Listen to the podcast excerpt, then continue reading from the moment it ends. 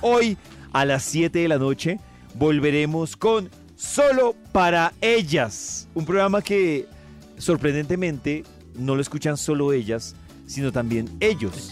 Y el jueves pasado estuvimos de consultorio abierto, algunas cosas que pasaron en este consultorio abierto de Solo para ellas. ¿Cuál es la mejor forma de prevenir el embarazo? Básicamente, miren una cosa interesante con esto, y esto es- y hay que mirarlo siempre. Cuando uno está planificando, está uno planificando, no anticoncepción. Es cuando quiero quedar embarazada, con quién y en qué momento. ¿Es cierto? Porque dependiendo de cuánto quiero quedar embarazada, en qué, con qué momento, tomo un sistema anticonceptivo. ¿Cierto? Entonces, si yo, por ejemplo, eh, estoy en la universidad y quiero no tener relaciones, no, no, no quiero... eh, quedar Al contrario, embarazada, quiere tener muchas relaciones tener muchas sexuales, relaciones pero sexuales, no quiero quedar embarazada. tengo que usar un sistema muy, muy, muy, muy, muy seguro. Por eso es las- los sistemas hormonales son muy, muy importantes en ese momento. Pero cuando yo tengo, estoy en esa situación y además de eso, estoy teniendo relaciones de pareja que no estoy muy claro con quién las voy a tener porque tengo una vida sexual medio abierta, hombre, tengo que tener claro de que puedo exponerme a, algún tipo de enfermedad de transmisión sexual, que puede ser entre una HIV, que es un SIDA, o una, sí- una sífilis, hasta un papilomavirus. Entonces tengo que tener claro que cuando una vida- tipo de vida sexual, tengo que usar preservativos. Es más, les aconsejo de, mor- de verdad en serio que si tienen una vida sexual un poquito abierta, háganse enfermedades de transmisión sexual cada seis meses. Examen de, de Obvio, entonces uno tiene que hacerse pruebas de sida, pruebas de clamidia, de gonorrea, de sífilis, porque están exponiéndose, ¿cierto? Esto no le sucede a las mujeres que viven del- de- por cobrar por su vida sexual, les sucede a las personas que se exponen con otras personas. Claro.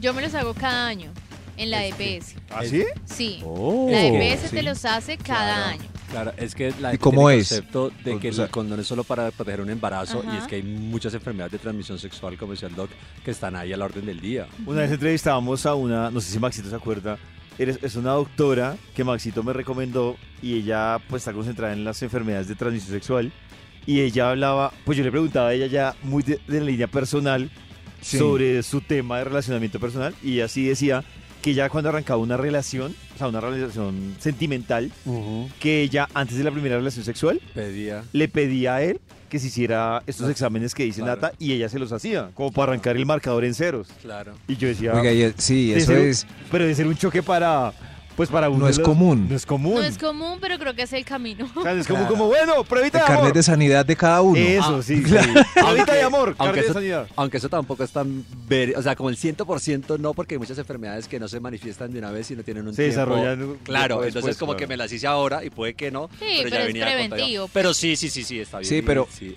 Sí, pero en el caso pues de ella ya es que eh, imagínese la ella en una cita y que le pregunten, ¿y tú en qué trabajas? Soy epidemióloga sexual. Sí. ¿Me muestras tu carnet de pureza? No, ay, Dios mío. A ver, ¿qué más preguntaron en este Saludos a la consultorio abierto? Jennifer. Es. ¿Cuáles son los signos de una infección vaginal y cómo se tratan? Bueno, eso es bien interesante. Porque sucede que le metimos a las niñas desde chiquitas que la vagina no tiene ningún tipo de flujo. Y a mí me llega mucha, mucho paciente que me dice, doctor, tengo un flujo terrible y no tiene flujo.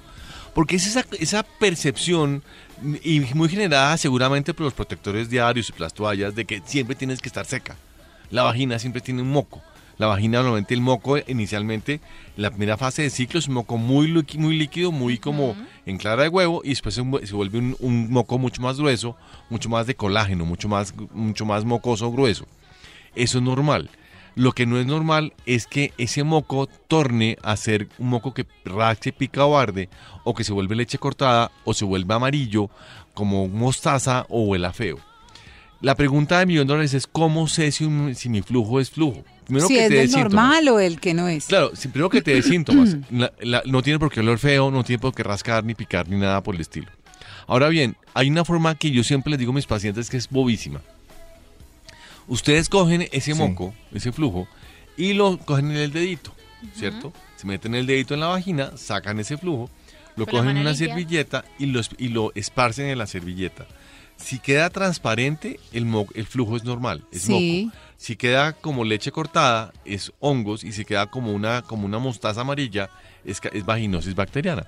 Y así lo pueden diferenciar facilísimo. Súper útil. Súper útil.